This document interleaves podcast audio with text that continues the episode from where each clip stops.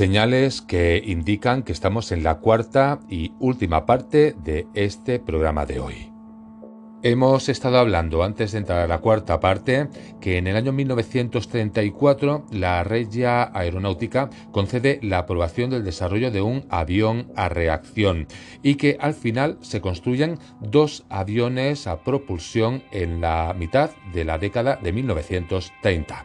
Bien, pues siguiendo con todo esto, lo que al final acaba llamando la atención es que la coincidencia de que todo este desarrollo del jet en línea con el interés italiano en la llamada superaviazione, es decir, superaviación, comenzó a ocurrir exactamente un año después del primer avistamiento de VNC en Venecia, en el año 1931, y un año después del supuesto accidente del ovni de Magenta en el año 1933.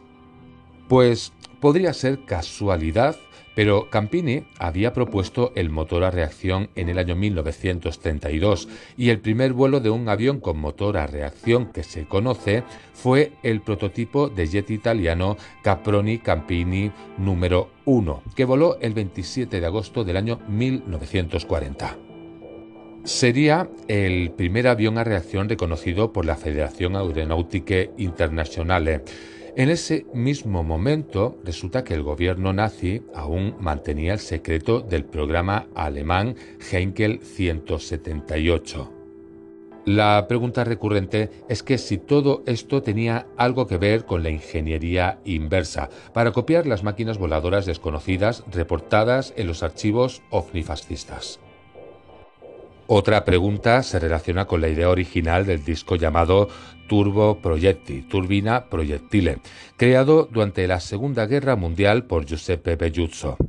Trabajando con la SS después de 1943, Belluzzo diseñó un sistema de tubos de chorro de tres motores que rotaría un ala anular. Belluzzo se había inspirado en los conceptos de plataforma orbital de Hermann Obert en la década de 1930, por lo que puso su propia habilidad de ingeniería a trabajar con este diseño.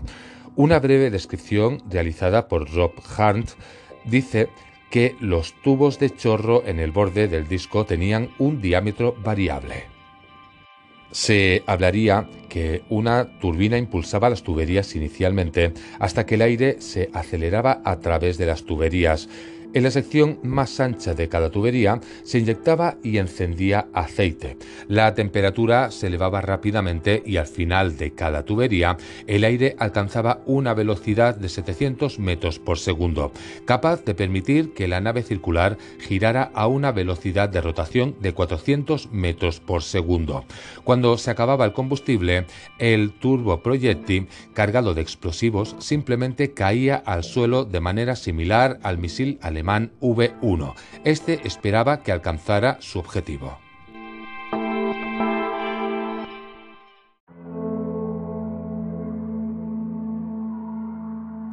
Si bien la SS apoyó esta idea, una versión aérea no tripulada llamada Flagmine se consideró más importante, y eso era en lo que estaba trabajando Josep Belluzzo en 1945 cuando terminó la guerra.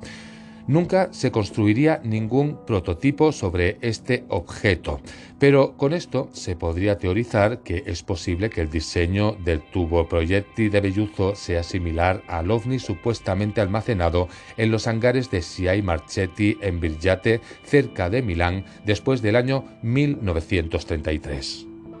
Con todo esto, habría que recordar la referencia extraña y críptica del discurso de Mussolini del 23 de marzo de 1941, cuando declaró lo que ya os he mencionado durante el programa. Es más probable que Estados Unidos sea invadido por habitantes desconocidos que bajarán del espacio estrellado en fortalezas voladoras inimaginables que por los soldados del eje. Con todo esto podríamos decir que más allá de la guerra de los mundos de H.G. Wells, como subraya Timothy Good, esta fue casi con certeza la primera referencia oficial a naves espaciales extraterrestres. Bien, pues un año después, un incidente extraordinario llevó a algunos líderes militares estadounidenses a preguntarse si realmente estaban siendo invadidos por seres de otros lugares. Esto sucedería en el año 1942 con la llamada Batalla de Los Ángeles.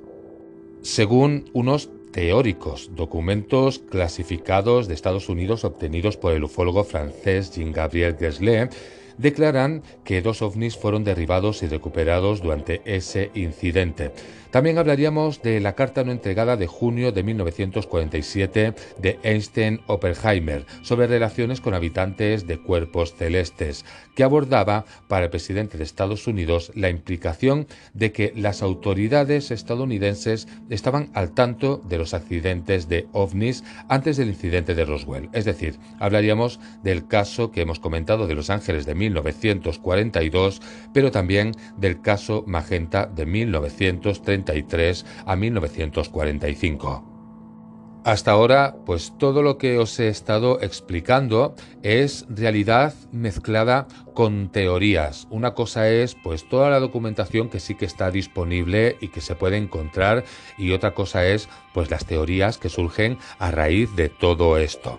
Bien, con todo esto nos vamos a ir ahora a la época actual, que tiene mucho que ver con todo lo que hemos hablado.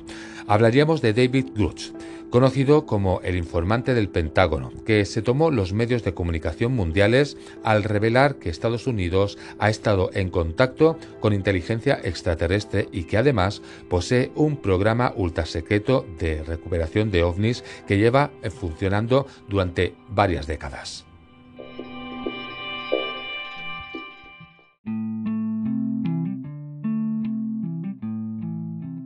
¿Y qué tendrá que ver todo lo que os he explicado de la historia de Mussolini con lo que os estoy explicando ahora? Pues tiene que ver mucho. Resulta que Gruch, de 36 años, formó parte de la Fuerza Aérea de Estados Unidos durante 14 años. También es un oficial de combate condecorado de Afganistán y trabajó para la Agencia Nacional de Inteligencia Geoespacial NGA y también para la Oficina Nacional de Reconocimiento NRO. En una entrevista concedida, según el diario británico Daily Mail, su función era actuar como representante de la NRO cuando se trataba de la Fuerza de Tarea de Fenómenos Aéreos No Identificados. El grupo de trabajo se creó específicamente para investigar los ovnis. Bien, ¿y cuál es la relación que guarda lo de antes con lo de ahora? Bien, pues ahora es cuando os voy a explicar cuál es la relación. Y es que Gruch aseguró que el programa ultrasecreto de recuperación de naves extraterrestres se remonta a finales de la Segunda Guerra Mundial, cuando se tomó el control de un ovni capturado por el dictador fascista Benito Mussolini y que el Vaticano ayudó a Estados Unidos. El informante además reveló que el Vaticano estaba al tanto de la existencia de la inteligencia alienígena. Tanto es así que el Papa de aquel momento ayudó a Estados Unidos a arrebatarle el ovni al gobierno italiano. Según se explica, la primera recuperación de una nave espacial fue en Magenta, en Italia, en 1933 y estuvo en manos del gobierno italiano de Mussolini hasta 1944 o 1945. La publicación británica agregó que Gruch afirmó que estaba parcialmente intacto y retenido en la base aérea hasta que Estados Unidos lo recuperó después de un aviso del Papa Pío XII tras el colapso del régimen fascista italiano. Para ir finalizando con todo esto, resulta que el informante aseguró que los avistamientos de ovnis en Italia en la dictadura de Mussolini estaban ampliamente documentados y continúa afirmando que los relatos de primera mano de los avistamientos hechos por los hombres del dictador en ese momento contienen dibujos en los que aparecen naves espaciales extraterrestres. Acabó detallando a Daily Mail. Así que con todo esto que os he contado, parte de realidad, parte de teoría, parte de hipótesis y bueno, y otras historias, pues ya llegamos al final del programa de hoy.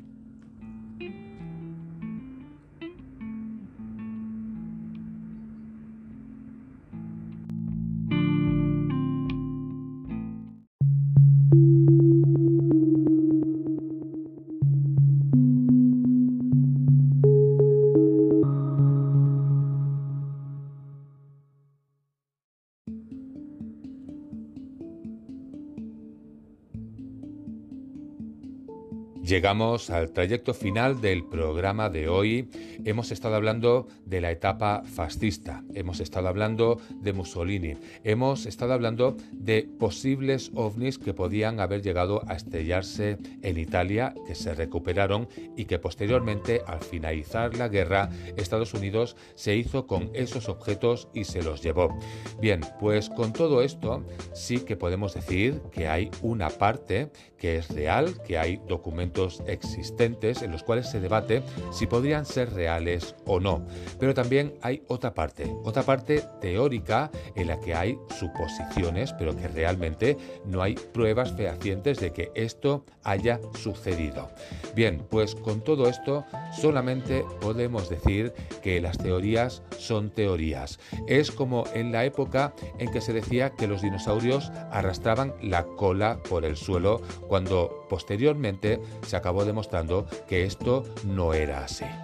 Bien, pues ahora sí, con todo esto, daros las gracias un día más por haber estado ahí, que si queréis seguir el programa, seguir las actualizaciones, todo lo que se va haciendo, podéis seguirnos en Instagram y ahora sí, con todo esto, lo único que me queda desearos es que paséis un buen San Juan y nos vemos en siete días. Hasta entonces, que paséis una muy buena semana.